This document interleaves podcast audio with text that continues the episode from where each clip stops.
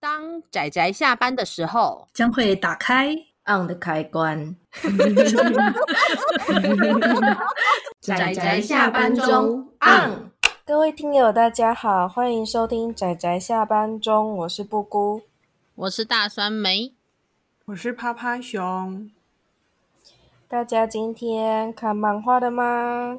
呵呵，看了没有，我们今天用这样的语调 讲，我们有需要这么有仪式感吗？我们就是因为那个要讲的是灵异的故事，所以我们要有一种飘忽的感觉，所以大家都处于一种飘忽的状态， 但是两秒破功是怎么一回事？ 因为实在太好笑了，这可能不符合我们仔仔下单中的那个本性。你你很直接讲了仔仔下单中是不哎、是？对耶我刚是不是讲的很直很直接，好像完全没有违和感？糟糕，好，我们不要理这只欠揍的趴趴熊。那么我们今天就是算是由布姑来主讲，主导我们这个月的主题的作品。这样子哦，这样讲好像不是很准确。总之，这一次我们要介绍金世子的《百鬼夜行抄》这部作品。但其实其实应该蛮多人知道这部，因为它在某种程度上算是蛮有名的啦。它很长寿，没错，它是一个从一九九五年就开始连载的作品，然后到现在依旧一直在出，真的很强啊！嗯，这样算算起来快三十年了吧？在个别类型里面，就是说，当你提到灵异类那种乡野异闻类的时候，这部作品很常被提到哦没。错没错。但我想从头到尾看到尾的人应该不多，就是了呃 对，很有道理呢。而且因为这个这个书名啊，其实它就是“百鬼夜行”这四个字，就算再怎么不了解灵异故事的人，应该也有听过。大致上会知道它是怎么样的故事，百鬼夜行应该算是一个现象吧？应该是日本他们在描述说某一些特定的时候、特定的夜晚，然后嗯会有很多各式各样的鬼怪一起出来游行，或是一起对对对对出来对逛大街。我也不太知道， 但是大概就是这样子的情形吧。但是应应该是说，其实虽然说它应该算是有一点名气，可是我觉得至少在我的视野，还有包括我听到的大家的讨论度来说， 嗯以这么长寿又这么多的作品来说，它其实并不是这样子的这样的题材下面。比较热门跟有名的作品，像对我之前想要吐槽过的某一部叫做《叉叉联络部》 《叉叉有人帐》的好那一我部懂作品，那一部哦，应该说怎么讲呢？我好我不太能形容诶，就是说《百鬼夜行抄》本身的调性，它是比较，我觉得比较冷的，嗯，没是错没错。是它整个给人的感觉就不是那一种很精彩激动的故事，它就是每个短片短片组组成的故事嘛。然后角色是有点乐趣，但是它重点都放在那些不能接触、不能碰触、不能与之交易的那些东西身上。对对对对，对，这两部其实还是有部分设定上有有雷同，但其实他们调性是很不一样的。因为一个是就差很就反正都多是的祖孙啦。其实我觉得不知道为什么这种很都是有走祖孙设定的路线，也是蛮有趣的。这种很奇妙，只有这个地方雷同，然后所有的就是内容都会走不太一样的道路，这样子。嗯，我觉得下面有人这样，我一直把它当做青少年的，就是心灵成长日记。是是哦是是，真对啊的是啊是的，是的，而且他会把那个怎么讲怪物可爱化吗？啊，对对在《百对，鬼夜对行抄》里面是没有这个情况的。没错没错。所以其实看《百鬼夜行抄》对我来说比较舒服一点。诶，哎，等等 等等，你就欠吐槽。其实我觉得舒服的程度的确是要看是哪一种舒服。如果是那个趴趴熊的这种舒服，其实我有感受到。不过下面有人这样就一直以就是一直以那个治愈为文明嘛，对不对？看就是大家会说看然这后个对治不起，愈我一集就就治愈腻了点。就在 于它是青少年的心灵成长啊，根本不是在于妖怪的治愈。我觉得那个本质不太一样。对，但是我一定要说，我们并不是说呃妖怪联络部，也就是夏目友人帐不好看，不如说有点像是它不太像是我的口味，因为其实我应该是说跟我个人的价值观还是是有蛮大的落差，所以我跟这个故事之间的一个脱离感，简单来说就是连电波不合。 对，就是我跟他中间的那种解离感跟断断裂感感觉比较重，它对我来说更像是一个故事。对对对，我趴趴熊跟酸梅是一样的，就是感受，就是感受也是一样，就是跟他就是有种，就是虽然大家都说他很疗愈，然后我也试着想要去了解那份疗愈到底是什么，但是最后我还是跟他剥离了，这样。我必须大，我必须说，其实我也没有感受到众人口中的疗愈这件事 情。等等等我等，们三个人是不是哪里怪怪的？ 跟怎么跟可一是我般其人不实一还蛮样？喜欢夏目友人这样的哦，我必须说，我个人还蛮喜欢的。我觉得他给我的感觉也是属于舒服的类型。 对，但疗愈我有点不太理解，为什么看完会疗愈？就是对是是你对觉得他获得了就是心灵成长之后，你觉得哇，我这孩子长长大了吗？还是说怎么讲？看到可爱的小妖怪很疗愈，我其实真的不太应了该解。是看到就是可爱的猫咪老师吧。 也有吧。那青兰不可爱 吗？白鬼夜行窗里面有一只很可爱的青兰我 啊， 我觉得尾白跟尾黑可能更可爱一点。 啊，对，那两 个不要尾白跟我很可哦怕啊、但是我我我觉得尾白跟我很可怕。哎、哦，他们也的确很可怕。好好，等一下，我我们要先来强调一下，就是我们真的没有说夏目友人帐不好，它其实有它的好，而且我觉得让，尤其它，我觉得它适合年龄向更低一点的孩子去阅读这部作品，是让他们对于一个未知的世界，却仍然要保持着某一种程度，像是交朋友跟同理心的这种态度，我觉得是一件好对事。嗯可是我觉得，对可是我觉得有点像是他太浪漫了一点。我其实相信那一些所谓是以灵异或者是超自然的那些存在，其实会更偏向于《百鬼夜行》超里面表现出来的态度。虽嗯然嗯他们并没有善恶不分，他们的那个道德标准跟正常人不一样。对，他们是另外一个存在。也许我们不太能够接受他们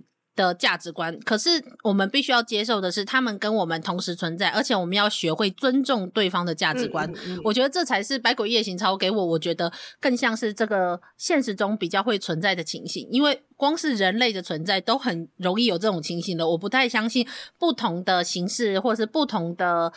远呃那个叫什么维度吗？不同的维度的存在会有这么美好跟浪漫的情形，就像是夏目友人帐一样。但我不是说它不好，真的嗯不是。嗯嗯，嗯嗯，嗯对，啊，懂。应该说，我觉得年纪比较小，可能十几岁吧比较的适合青少接年触阅读的话，对，你可以从夏目的呃经历中，你可以感受到共鸣。是是，我觉得想我相信，一定大家都会有或多或少，当然你可能跟他的经历是不一样，但是或多或少都可以从他跟同年龄人的相处，或者他的家庭中，你可以获得一些怎么讲跟自己共鸣的地方没，然后错透过那些他的成长，你可以同时感受到一种心灵的成长嘛，嗯嗯嗯就是反正就是可能会对你的现实生活中感到一种。好，天哪，我不好，我不会形容，我讲的好糟糕哦啊！就是 不会啊，我觉得讲的还不错。我不知道该怎么讲，然后就是很没有很没有共鸣导致的。诶， 我不过嗯这样子讲，我突然想到，该不会这就是大家觉得很疗愈的地方吧？突破对啊，盲我或觉区得许是。或许吧，嗯就无法理解。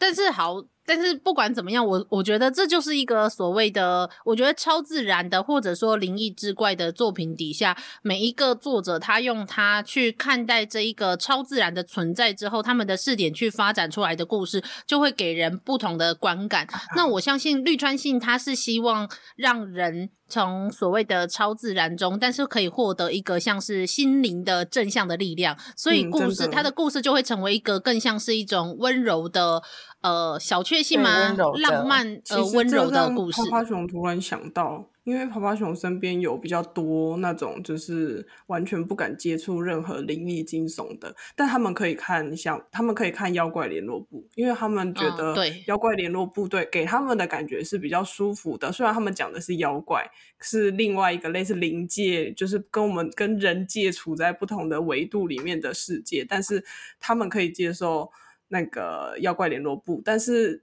就是只能到妖怪联络部这个这个 level。如果再惊悚一点的，再上去一点，有更明更。惊悚、黑暗、血腥，或是比较就是有比较多恶意的，或者是就是不同的状况的那种，他们就完全不能接受了。这样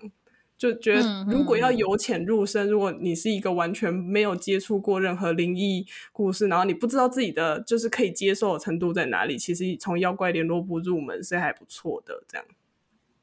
嗯。哦可是我觉得对于这方面的爱好者来讲，就是还好，这样子。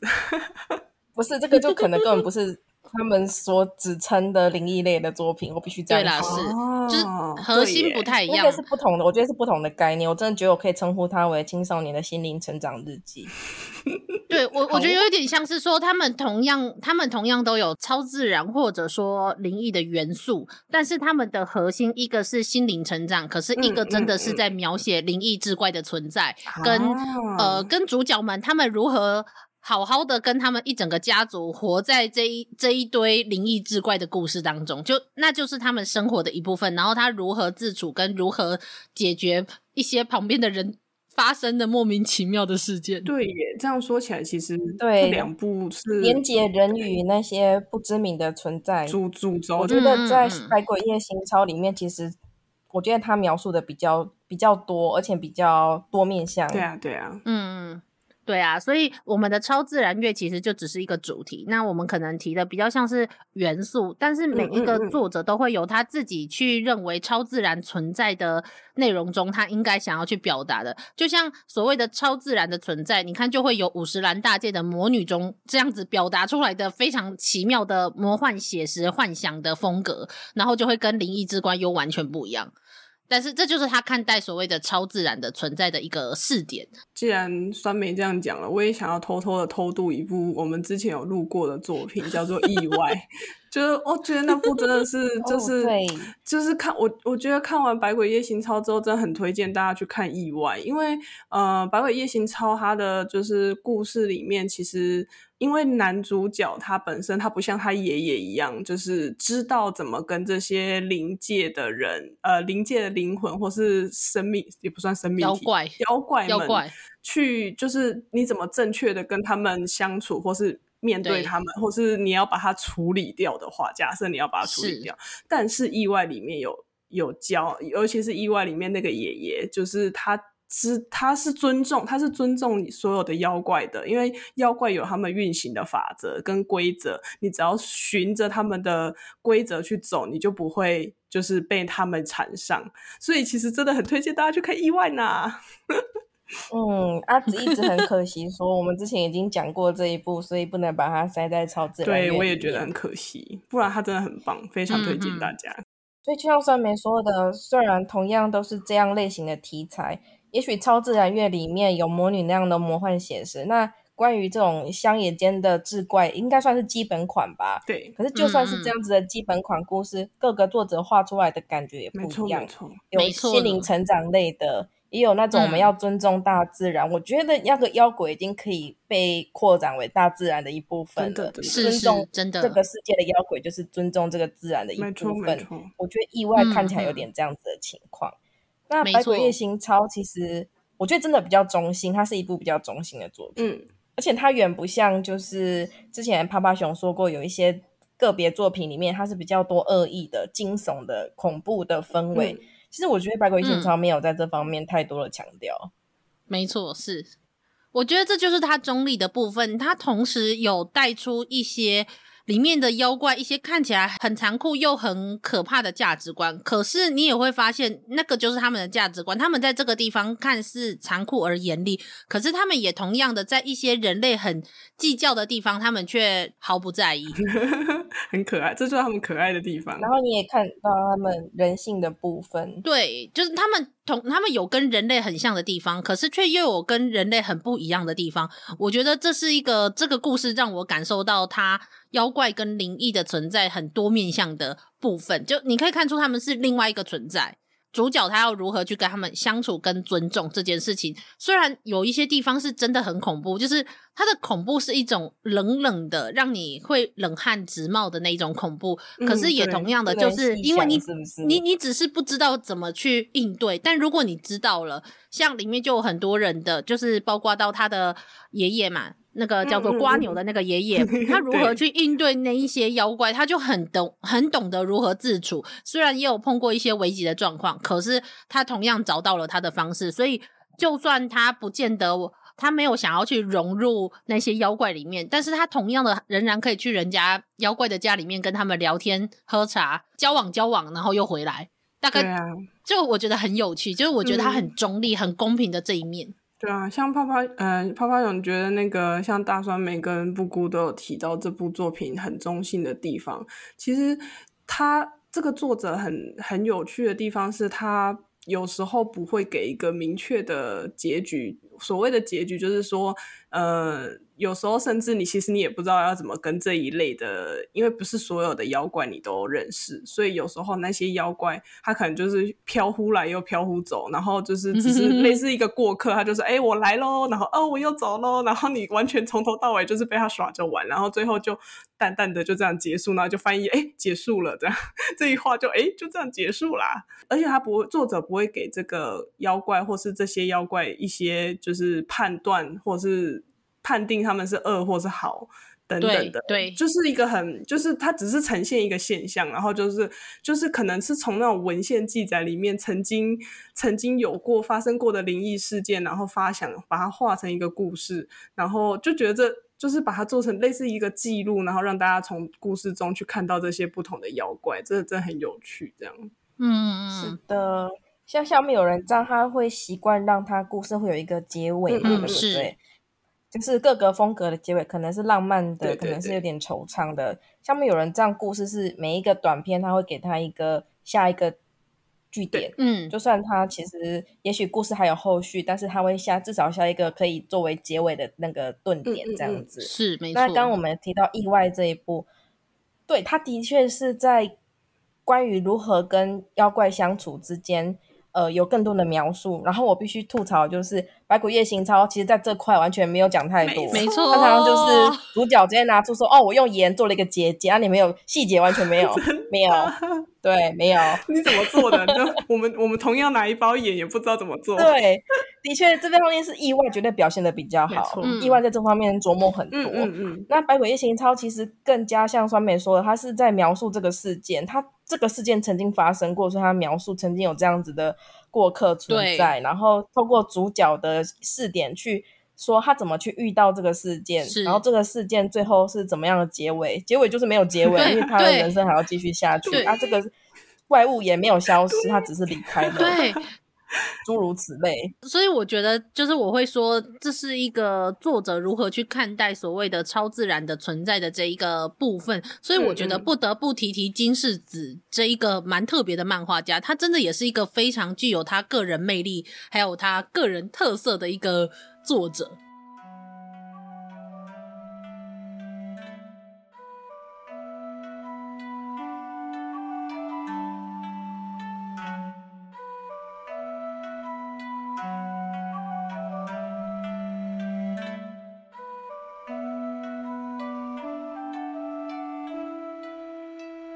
哇，他的他的画风在现在也是一看就知道是金对，世没错。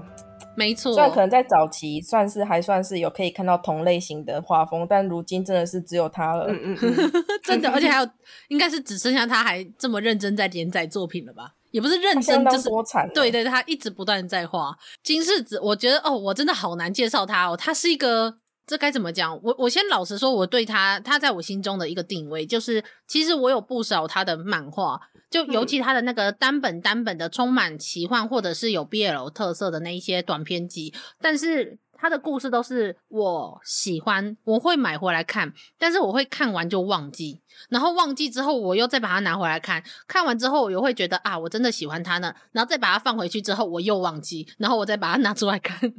真的，其实泡泡熊也是都会忘记它的单行本内容到底是什么。哎，可是我对《百鬼夜行抄》里面的故事，大部分就算看完之后，我都会有一些印象，其实是还蛮深刻的啊百耶。百百鬼夜行抄的故事，我觉得会比较能能够记得，是因为我觉得刚好因为它有主角，然后主角经历过什么事，后来他怎么可能有一些什么哦心情，我觉得可以理解。还有包括他从高中生后来变成大学生的，然后还有他们家人的这一些经历。可是他的短篇集。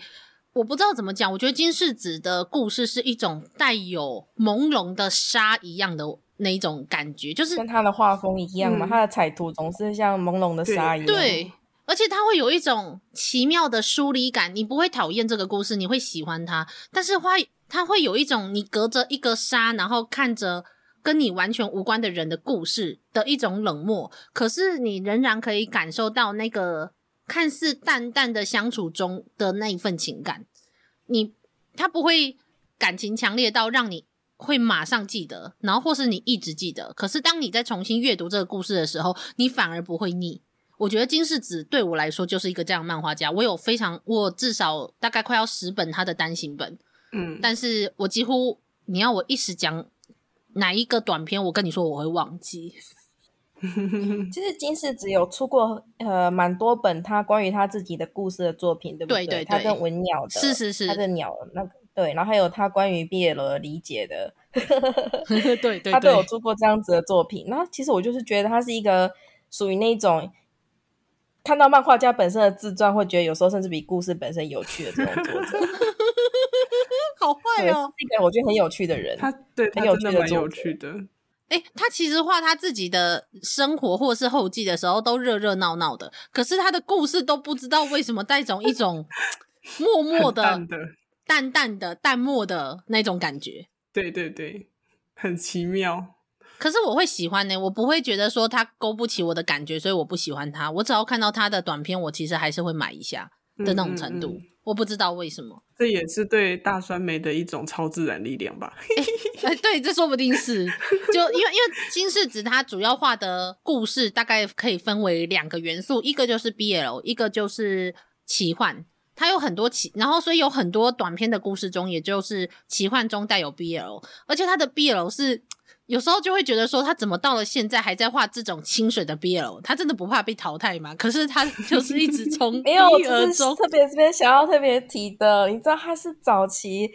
早期很早很早开始就是勇于画 BL 的那个作者，你知道吗？嗯嗯你嗯，知道在早期我们的 BL 还没有跟那个少女漫画分开的时候，有很多都是借着那种。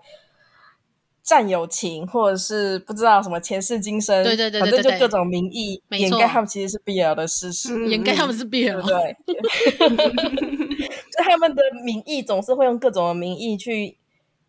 盖住，说他们不会那么明显的说他们俩就在谈恋爱这件事是情。是可是金世只是很早就让两个男的中间有那种暧昧透出，因为哎他不会去不会去慧眼的这样子的一个作者。没错，当然，因为限于那个时代的关系，所以他的作品当然就是那种淡淡的暧昧。嗯，对，然后实际上，你后来从他《萌的死角》这部作品，你也看到他的他的癖好就是的确是比较淡的， 嗯，我不知道该怎么形容，反正就是大家可以看他的这部作品，就可以理解一下他对于就是这方面的喜好的倾向这样子。然后他就一直维持他的风格到现在。可是我觉得问题是，现在的 BL 自从从那个跟少女漫画分开之后，他就一直走向了一个肉欲，如今走向了一个对充满肉色的不归路。肉色的不归 路。是的，是的，我一直在等待哦就是反动的那一天。当那个肉色走到极限之后，反动就会回来，大家会再回回忆起那个小清新的甜蜜。好，我们这个之后有空 再说。我们可以留一整个月交给布姑来超说。好笑！不行，我觉得不过这个期待超好笑。有吗？我认真哎，就是关于就是不变化与反动这件事我情。我知道，但是就是因为你太认真了，所以我觉得很，我觉得很可爱。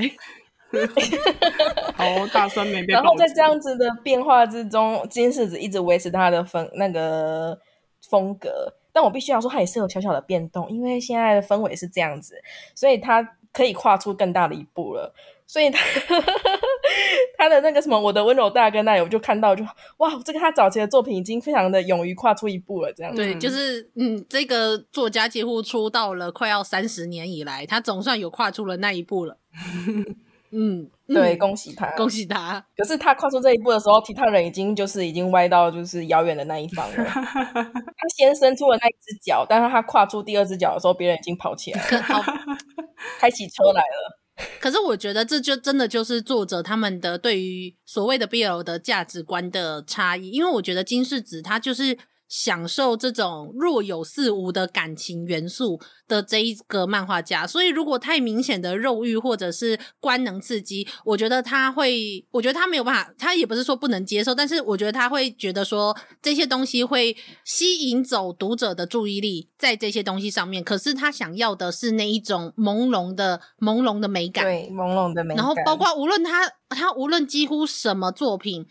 就算他的偶尔画风会有些变动，可是他的故事中带有的那个感情一直都是这个元素，就无论你抽他哪一部作品出来，几乎都是这 样。他的作品里面角色有时候感情也都不是非常呃一个面而已，有时候是非常复杂、对朦胧的情况，他可能角色自己也搞不清楚他自己是什么样的想法。对对对对对，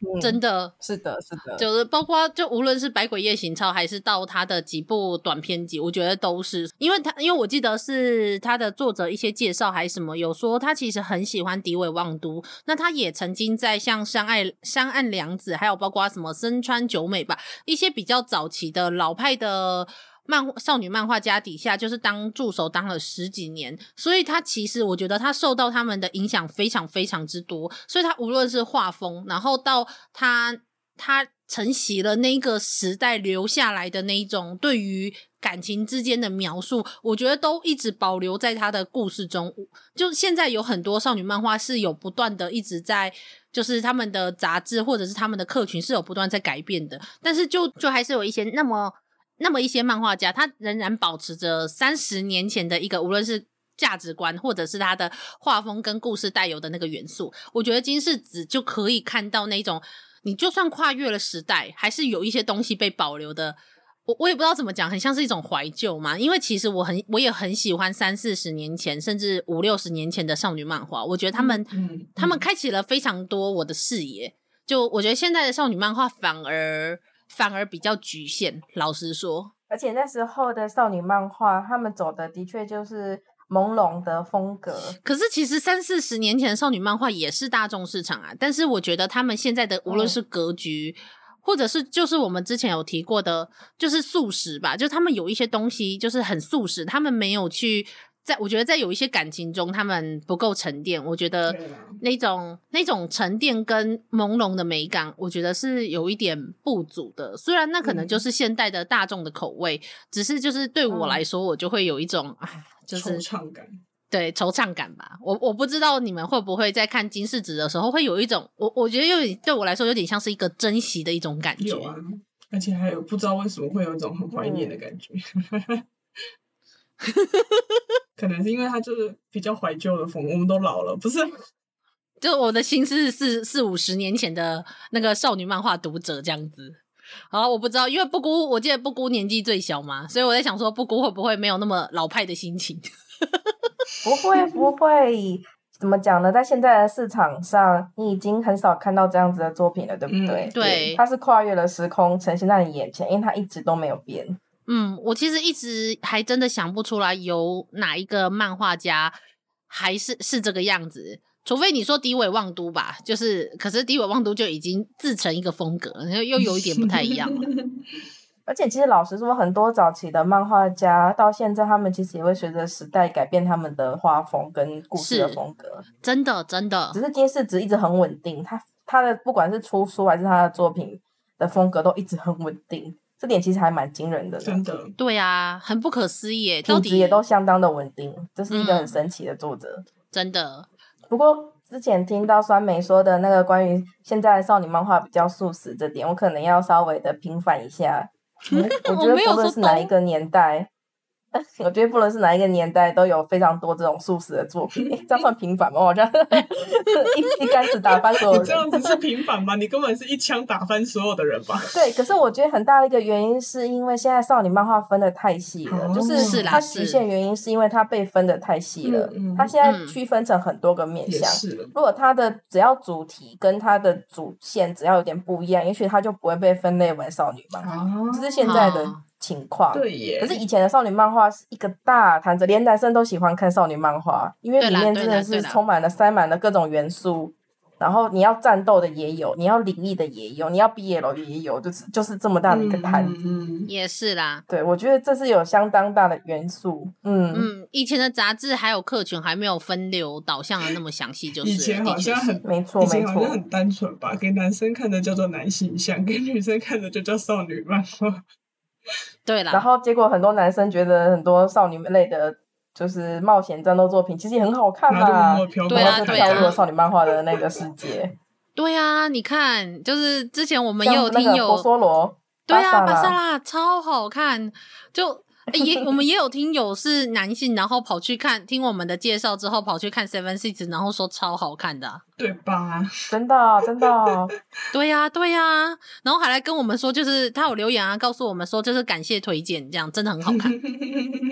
不要小看那个闪亮的星星眼，然后蹲在那里想亲亲爱爱，超好看的那个真的冒险故事。我真的觉得田村由美是一个你没有办法，就是怎么可以比少年漫画还热血？哦，这个也是跨越了时空到现在的老派老派那个作者呢。 突然说到这里，突然就会想到一个很经典的人啊，就是谁就是牛妈啊啊！我刚刚说错了，不是给男生看的，叫做男生漫画，是男生作者画的，叫做男漫男性向漫画；女生作者画的叫做女性向漫画。所以那时候牛妈之所以她的名字取得这么的男生，是因为她的内容其实是给男生看的，可是她如果用她本名。也不是本名啊，她原本想要用的那个笔名去去创作的话，她的钢链一定会被分在少女漫画。啊其实这个有有时候是有一些背景背景下的运作啊，我觉得那个时代那是，个可是我觉得那个编辑钢链在连载的时候，本身这种情况已经已经没有那稍么微没那么对明显了，它基本上已是经按照题材去区分出版杂志对了。啊，但我觉得他们的编辑可能就是可能有跟作者讨论过，最后有这样的他们才考改量啦，对觉得就是如果他的名字上的宿名是男性的名字的话，可能在少年漫画这一块更吃得没错开。没错，是是是，就好像我是之前有一部很喜欢的运动漫画，我之前跟阿紫提，然后也一直我们两个都一致认为之后嗯有有机会一定要来讲的那个网球优等生。啊，嗯嗯，他的嗯名字也是一看会让人家觉得这是男性的作者吧，但实际上又是一个女性的漫画嗯家。嗯嗯，嗯啊。他画的是青春少年运动 漫，超好看真。的，我如果你要这样讲的话，我当初知道田边一卫郎是女性的时候，我也才吓哎到。 呦，也是也是哦，因为伊月郎这个名字啊，你往下深究，你只会想到 yellow 嘛，对不对？因为这个作者说他很喜欢黄色，嗯，我就觉得他是把这个当做笔名啊，对不对？可以嗯理解。然后他的字画像又是企鹅，你完全就没有对啊把就是自画像是企鹅，感受不出性别。对感受不到性别。虽然说，我觉得它的确让我的感觉跟一般的少年漫画还是有那么一些落差，但是我知道她是女性的时候，我还是稍微那么有了一点点小小的惊讶，什么？你竟然是女的？ 没有，我觉得最能分辨男作者跟女作者的点，就在于他们怎么去刻画主角的爱情故啊，事。对，没错，真的，哦你没有对啦从这到你完全没有去掩饰，就是你一看那种，比如说女主角向男主角告白的这画面，你一看就知道这是女作者，超明显。的确，是哦。不过其实就是这种可爱，这种女性的可爱，只有女性知道这哦种，可感觉。是其实我在看 我在看《异兽魔都》的时候，我也是很后来才知道，原来她是女的。啊，是吗？可是我觉得很明显欸诶、我也觉得哎、呃，我没有看很多，可是我觉得有一种啊、我我讲不出来，对不起。可是可是我觉得田边一一卫郎对我来说是女性的惊讶感比林田球还要还要强烈，就是了啊，我个人也是偏这样，可是后来比较后期之后，关于就是那一对青梅竹马们的故事，我真的觉得啊，对啊，就是女作者才画出来的感觉啊，就这种感觉。对，因为对对其对实对要比较后面才会感觉出来，前面前面大概第一集的时候，我是我我原本以为是男生画的，因为他的风格画风看起来很男生。好的，我们怎么歪到这里来呢？我们不是要讲白酒夜行超吗？我们真是自由奔放的一集因为他跨了越了三十年，但没有改变他的画风。啊！感谢爬爬熊的那个提点， 我我们从那个灵异漫画如何就是对在不同的作者的视点中如何去画出他们不同的特色以外，那我们又讲到了呃，包括金世子这一个漫画家的特色，还有他承袭了少女漫画家的，就是几十年前的少女漫画家一个特性，然后到现在我们在讨论诶少就是女性的漫画家，还有少年漫画跟少女漫画，我们认为他们的一些落差，还有一些感觉。但是好，我们应该要回来就是讲一下这部作品。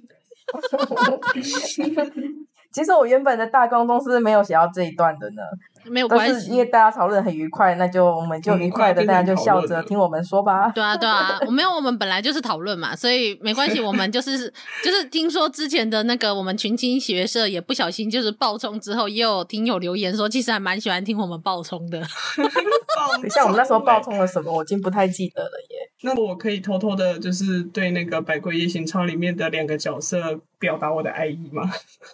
好，说吧说请吧请我，好喜欢瓜牛跟八重子哦，怎么办？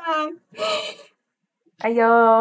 我爷爷奶奶的故事最棒了，对不没错，真超的对？香，超充满年香代感。而且其实他们两个遇过啊的嗯灵异事件也不少，然后就看到他们在那种灵异事件里面惊悚刺激的谈恋爱，哇！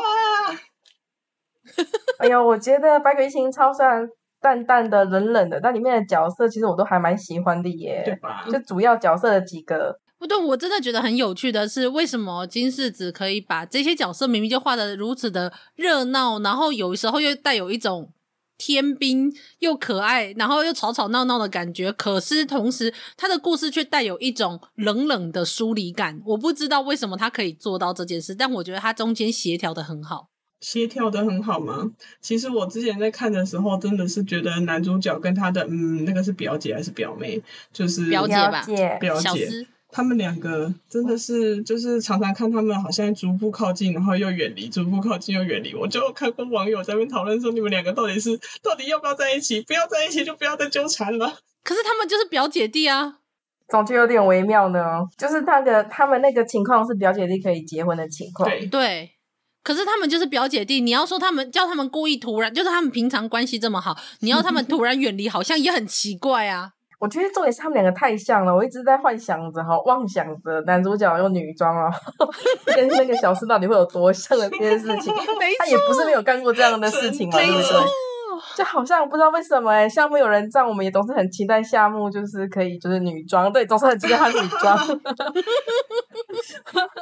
我在《白原行超》里面不是很很期待男主角对，女没装，错，因为她其实属于清秀类型，哎，她两个没姐姐错都是文远近大驰美名的女大美人。没错，对，那其实他本人其实应该也是一个，居然既然说他跟他的姐姐长得那么像的情况对啊，下，而且而且，其实男主角他小时候因为体弱多病，通常体弱多病的男生在小时候都会被当打扮成女生，因为他们为了避邪，没错，所以他其实从小就穿着女装那 样。对啊，所以我就很期待他女装。哈哈哈！结果他一直没有满，就是彻底的满足我的愿望， 希望在他结完结之前都有这样。等等，就一点我们在点做戴奇个怪的假预发想这种程度。 那好好好，反正总之就是希望大家就是如果有机会的话，可以去看看这部作品。这一部作品是一个。通常它有点像是单元剧的故事，所以如果你就算真的完全没有看过前面，中间突然抽一本出来看，大致上也不会太影响你看这一个故事。只是主角他多少会有一些过去的经历，还有包括他们一些背景，你可能会不知道，但是大致上跟他的故事就熟人你可能不太认识，对对对，会突然一个角色蹦出来，你要你要你你就突然想说他谁这样子而已，但是大致上不影响整个故事的流动跟进行，因此就大家可以去看看，我觉得它是一个很耐看的故事。对，很爱看，哎，他值得重复看。大家可以去，就是真的是随手抽一本出来，然后好好的阅读欣赏它。我真的很喜欢，就很喜欢它里面带有的那一种那种情调，一感种受风吧，味。感对受对它对的对，氛围。真的这一部是感受氛围，然后感受各样子妖怪的存在的一部是作品，它没可错能没有呃明显的主线，它也没有什么就是跌宕起伏，但是嗯，你就真可的以从这种日常乡野异闻中感受到其中的乐趣。是真的对啊，然后它的确的确是以乡野异闻为主的，我个人是这样觉得的。是它，我觉得它选用的题材嘛，嗯，我觉得我好像会在很多文学作品中看到相关的记载。嗯是啊有时候真的是不限于我对日本的呃一些乡民俗传说的了解，有些我甚至觉得应该是我在念书的时候有看过中国相关的，就是志怪小说有写过的题材。比如说里面就有一个大家前面很前面有一个故事叫做《吃人的庭院》嘛，对不对？啊关于这种活庭院哦的嗯嗯嗯故事，我印象这个中很我多在很真久的以前。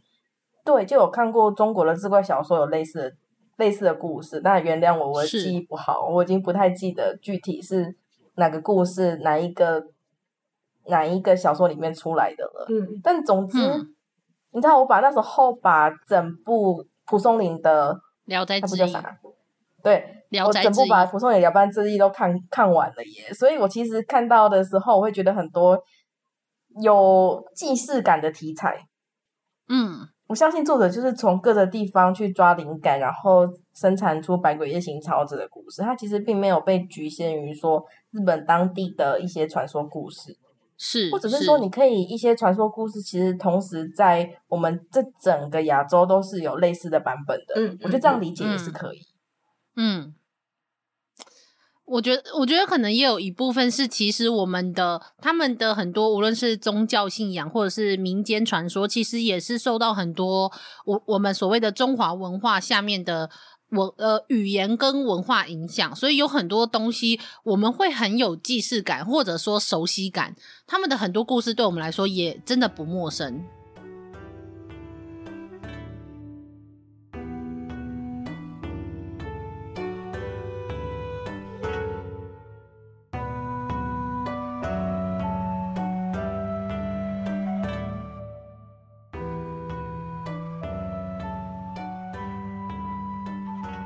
那那个上面你们有没有特别印象深刻的章回？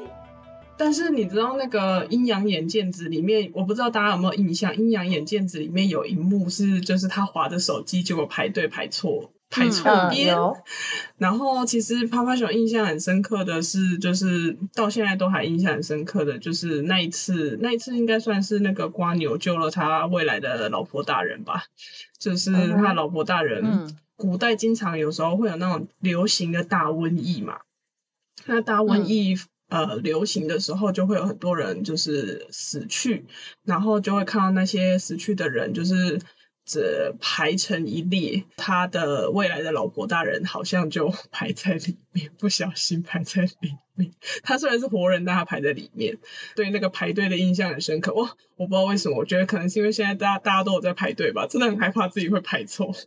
所以我看《阴阳眼见子》看那一段真的是很惊悚哎、我想说哇天哪，手机真的不能乱滑、欸，排队要看清楚你排的是哪一队。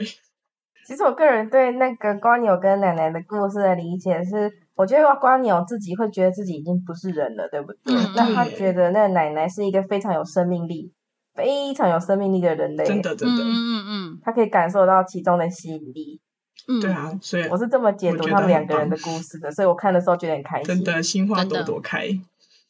对，心花朵朵开。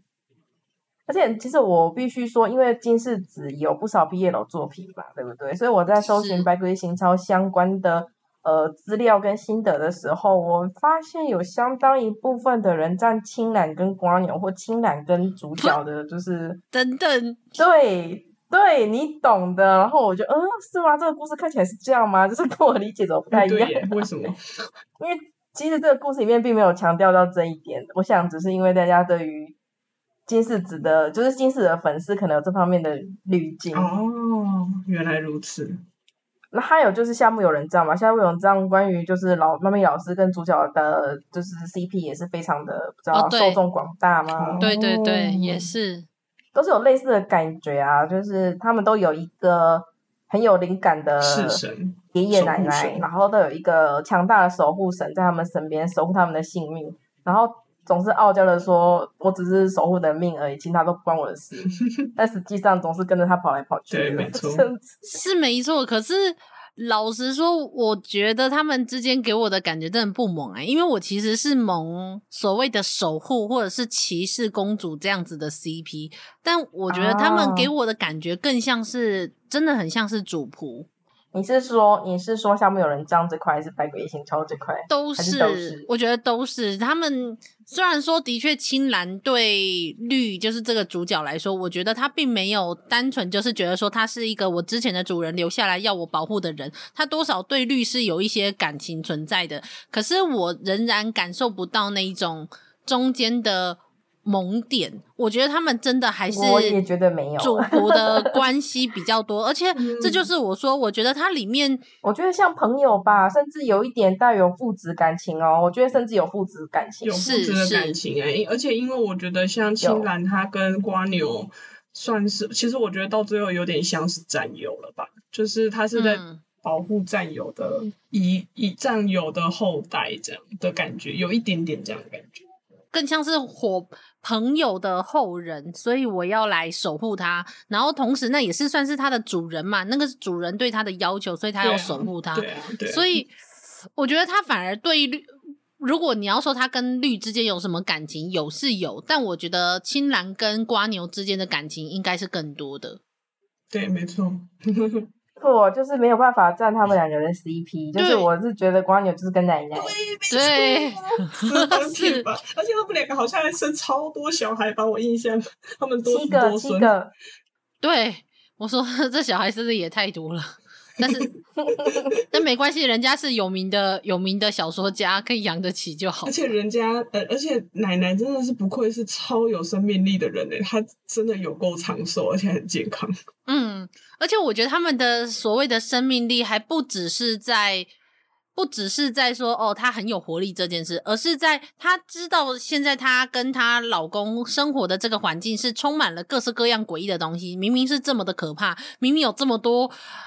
不知所以然，然后无以名状的东西，它可能甚至带来生命危险。他仍然用一种反正我也看不到啊，或者是哎呀，就就是这样子啊的那非种常安然心自态，在对，就跟就跟绿的妈妈是一样的道理。 我觉得还是奶奶更更加厉害一点，对因啦为奶奶奶是更本厉身害没有这方面的灵感嘛，是然后她嫁到这个家了之后，她生的所有小孩都不正常，也不能这样对讲，她生的所有小孩都带有她就是瓜牛的一点能力，虽然没有像瓜牛那么强，但是按照程度不同，他们基本上都已经是一群就是灵能灵能益者的。基本上可以算是灵异一一群家灵能力者的聚真会的了，真的，没这个错家就是没变成这错种情况，因为到他们第三代还是这种情况，你可以看到那个血缘的呃稀释带来的影响，跟他们实际上到底有多少人的力量才会让到第三代还是这么的夸张？对啊，真的不过我记得绿有一个舅舅，他是一个很神秘，就是失踪很久，然后突然回来，又失踪，又再回来，又再失踪。我就想说，这个人到底是要轮回多久？好可 怜。而且刚刚讲到，就除了奶奶之外，你觉得绿的妈妈也是常常就是装傻嘛，视而不对见。我对，觉得这个家伙，我不知道怎么形容诶、欸因为里面其实也很常提到，在那个家里可以无视那些东西，正常生活的人才是最厉害啊，的。对，没不错断的没来回错有提到这部这一句话。离开的长子是这么想的，他们两嗯个真的是太真的强了，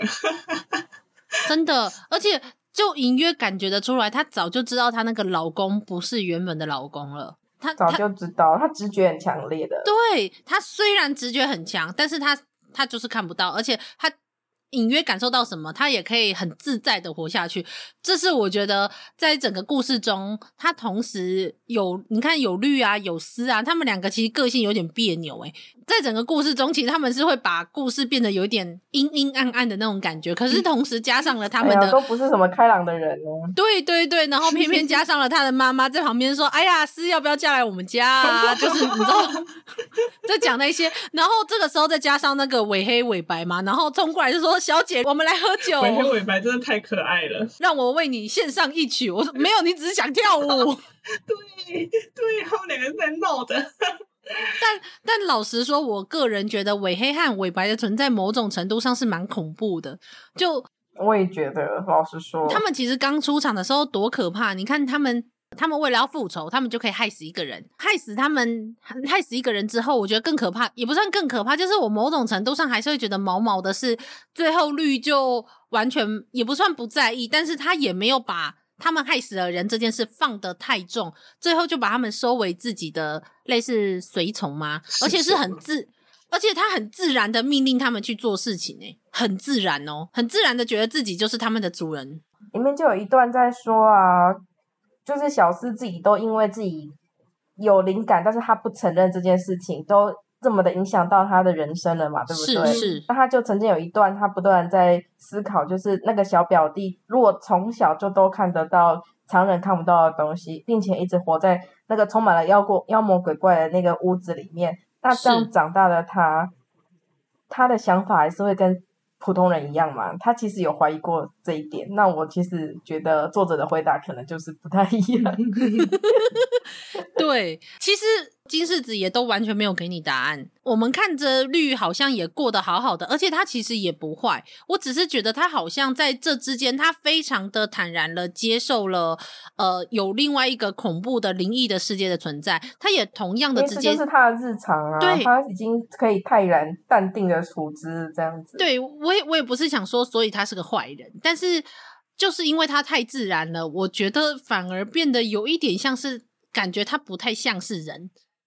他他其实是人，但是我又觉得就像瓜牛一样啊，他瓜牛有甚至只也甚至觉得自己不是人了，就很像有这种感觉。嗯所以我觉得在这个就是部他们分这，种处在交界线的人，本身交界就有点模糊，真没界错的限有点模糊。真的真的，所以这就是我觉得毛毛的地方啊。你看他，我说了，他也把伪黑伪白明明就是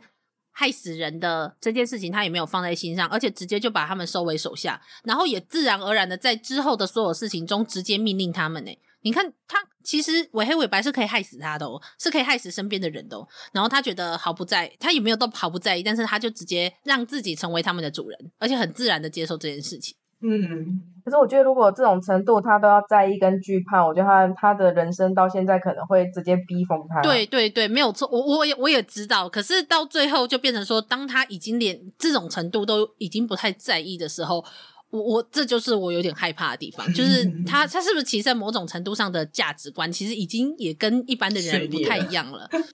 可是我觉得更有趣的就是，其实是这样讲，然后还有他有一个表姐嘛，叫广濑金金嘛，对对不对？金，他们都会觉得这个表弟哪里怪怪，但我对很想吐槽，就是其实在别人的眼里，这两个姐姐们也怪怪的。对对呀、没错，应该说他们一家子都怪怪的我吧觉？得最好笑就是他们三个聚会在一起的时候，然后别人的就是那种对他们的想法，我觉得看得很有乐趣。 真的我哦其实泡泡熊不是很记得花花人，虽然他们好像是那种多子多孙，就是小孩后代很多，但我记得好像有的人就是那种就是年纪到了就赶快逃离这个家了。是是是，有的有的，就是因为看得到，所以才会害怕，才逃离。有这样子的人，好像因为在那然个后有宅那子种会特像嗯别的，就是加强他们的灵感吧，所以他们能逃的就就就逃了这样。嗯，所以有人才说，像绿的妈妈娟这样子留在那个家里，然后还可以这么泰然处之，然后愉快无忧无虑的度过的，是多么厉害的一件事。没错没错，超强，然后大家可以看看那个八重子，就是那奶奶，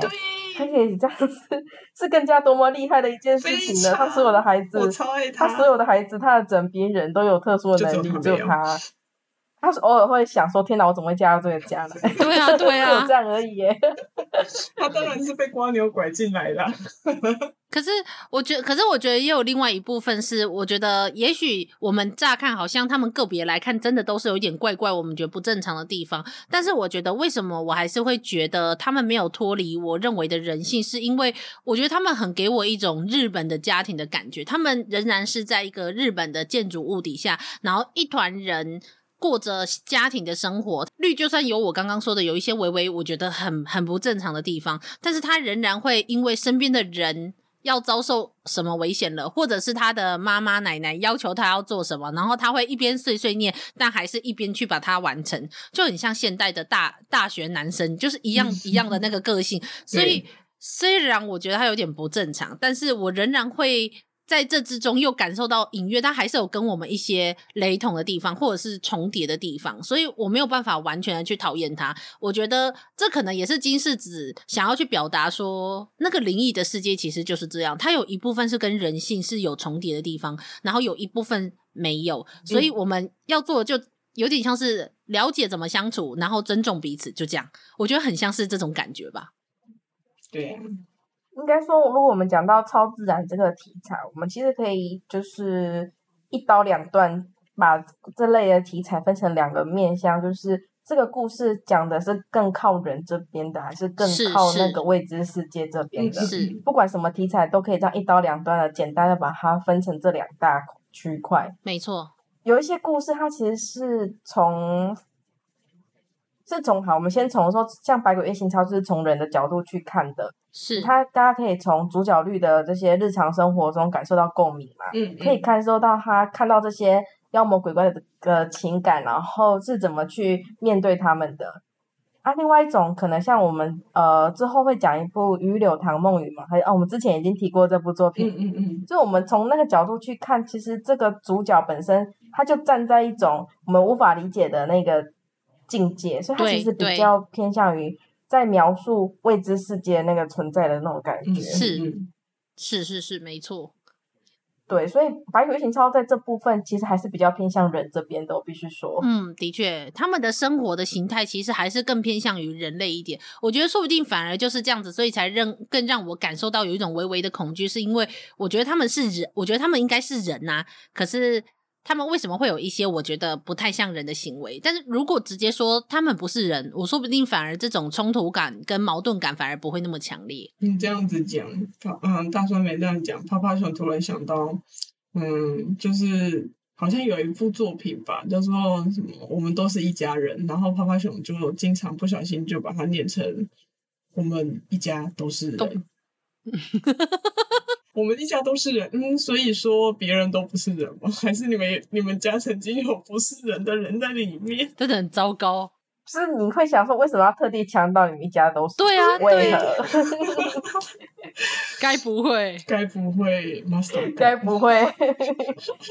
要特别强调，就是因为曾经有嗯嗯， 或者是也是有人披着人皮在里面的。嗯，而且我觉得其实有时候这些作品会很有趣的是，就像刚刚布姑说的，就是有一些作品是可能从人的视点去出发，然后有一些作品是从一些灵异超自然的存在去出发，所以他们的观点会不一样。但有一些故事更有趣的是，它明明里面的角色都是。超自然的，但是你却很深刻的可以感受到中间人性的部分，嗯或者是明明都是人类，但是你可以感受到他们跟人性完全背离的感觉。嗯那那这嗯种嗯故事可能会比较像是在社会案件。那我说那种身为奇幻世界的存在，可是却感受到满满的人性的这类的故事，倒是应该也是有不少吧。对啊奇幻世界应该还很多都是这样的故事。嗯，嗯，就要特别强调，才会有这种矛盾感跟戏剧性啊。对，啊，对啊，所以我觉得如何去看待一个作者去描绘他的世界跟他的作品，我觉得还是一个蛮值得分析的部分。只是金世子的这部作品，好啦，我真的是觉得很很有朦朦胧的美 感，我我其实很喜欢，真的，嗯我真的很喜，我也喜欢他的这种风格。现在也真的找不对，太到其他漫画家了，，卖的就是他的风 格。嗯对那个情怀这，样的风格绝对会有一批忠实粉丝，好比如我， 是是是绝对是会，有一批忠实粉丝啊。当然，就是不习惯或不喜欢这类风格的人，可能就是看到封面就不会把它打开。对对对，哦，金是的，是的，金世子的风格，他其实很少用网点，他真的是比较老派那种用。嗯，比较偏向于所谓的线条，然后去造造线条或涂黑去造成的那一种光与影的变化的那一种风格，所以我觉得也算是现代那一种就是网点到处用网点的比较流行的少女漫画比较不太，也是有一点不太一样的地方。嗯，很特别的一个作者。我们结论就是很特特别的一个故事，很特别的一个作者，对，要自己看了才知道。真的因为它其中的感觉实在非常的朦胧暧昧。真的的，就我很想让大家尝试看看这种所谓的看了之后会忘记，但是你还是下一次再把它拿起来看，那个故事仍然不会腻的那一种那种情感，那种平铺直叙，可是却又充满一种朦胧又隽永的感觉的那一种情调跟风味风韵吧，我觉得老实说，最近不是一直在下雨吗？对啊啊是啊我最近在重看《百鬼夜行超》的时候，觉得啊它真的好适合下雨天看、啊，对 呢，真的，就是在这种滴滴答答，然后有点潮湿的氛围中，超适合。潮刚湿好的也可氛以围在中就，是七月的时候看，诶，呃，七农历月七月，没有，因为刚好农历七月就是也是台风雨季啊，就是很适合在这种就是完全无法出门的时候看。哈哈，对啊，我们这集播出应该也就差不多是刚好七月十五号前后了吧？就我觉得很适合大家听听听我们的推荐啊，听听我们的讨论，然后拿出来看。 耶嗯，对，超自然月适合农历七月。对啊，我们超自然音乐推荐了很多不同面向的超自然类型作品，然后也有从偏人物、偏人类面的，还有偏妖怪面的，大家其实可以先选择自己比较偏好哪一种，然后去把它在这样子下着大雨的时间点，不好方便出门的时间点，那就我们来享受漫画的一个下午吧，舒服这样。没错，没错。好的，那我觉得大家就可以好好的在七月享受这部作品。那我们下个礼拜，我们应该基本上讲的是比较偏向于所谓的超自然的作品中，但是带有一种预言警示类的两部作品。嗯，嗯这，也是非常庞大的一个族群了。啊对预对言对警对示类，是是讲到是，预言，有时候就我们就只会直接看到，顾名思义，就是这个故事里面蕴含蕴含着作者想要告诉我们的话，没错，这样通常都跟警示题材呃脱离不了关系，所以这也是非常庞大的一个呃类 型。真的，日本人又很日本人又很爱说 教，对，没错，吐槽人家。地图炮，哦地图炮，我没有，我只是说日本人爱说教，但没有每一个日本人都爱说教。我说的是一个大大数众数的那种概念。嗯嗯嗯，嗯嗯嗯，好啦，那么就希望大家如果有机会去看看这部作品，我们也真的是几乎没有什么剧透，却讲到了今天。我觉得金世子就是一个这么有趣的漫画家。我觉得虽然说它的有趣，可能每个人对它的有趣判断都不一，嗯但我相信如果喜欢这方面的人看到，一定会引为知己。真啊的，对我，我真的觉得金世子的漫画不是一个你很喜欢享受那个紧紧凑的剧情的人会喜欢的作品。我觉得它真的是一个你想要好好的欣赏一个充满文学性的文学性的风格的一个作品的时候，然后你在下雨天缓缓的坐下来。泡杯茶，在你的沙发里面窝着，挑出一本拿出来阅读，这样子的作品，我觉得金世子就是一个，他无论哪一部作品都很有这种，就是适合在这种时候才拿出来看。嗯嗯嗯，因为它就不是一个你在紧紧凑凑的状况下可以好好享受的作品，它就是希让你在一个没有时间压力，然后你也没有什么特别目的的时候看，你会特别的有特别有感觉，特别嗯感觉舒服的一个怎么讲呢？这样子调性的作者，是是是是，没错。所以大家记得就是可以挑好一个时间，然后把自己 settle 好，然后来看看金世子吧，听着雨声，看着漫画。享受美好的人生。嗯好的，好的，那我们今天的讨论非常没有重点的讨论。 嘿嘿 感谢大家有耐心听到这里。好，嗯那我们下次再会喽，会为大家送上新的有关于超自然乐的题材的漫画作品。那我们今天是不是到这里就该告一个段落了？对呀、大家如果等一下发现还有人在的话，不可以说出来好哦。哦，说不定那个就是我们在你的旁边，我要强调一下哦，仔仔下班中都是人哦，我们都是吗？是的，是的，我们我们宅 我们我们一宅一都宅是都人是人。 我们一宅都是。那好哦，那希望大家下次再继续收听我们的节目，然后享受我们的声音陪伴你的感觉。对，大家如果在这个七月感听到我们的声音，感觉特别的舒服的话，不要说出来哦。如果假设没有播放我们的节目，又听到我们的声音，那就是你可能有幻听哦。 不能说出来。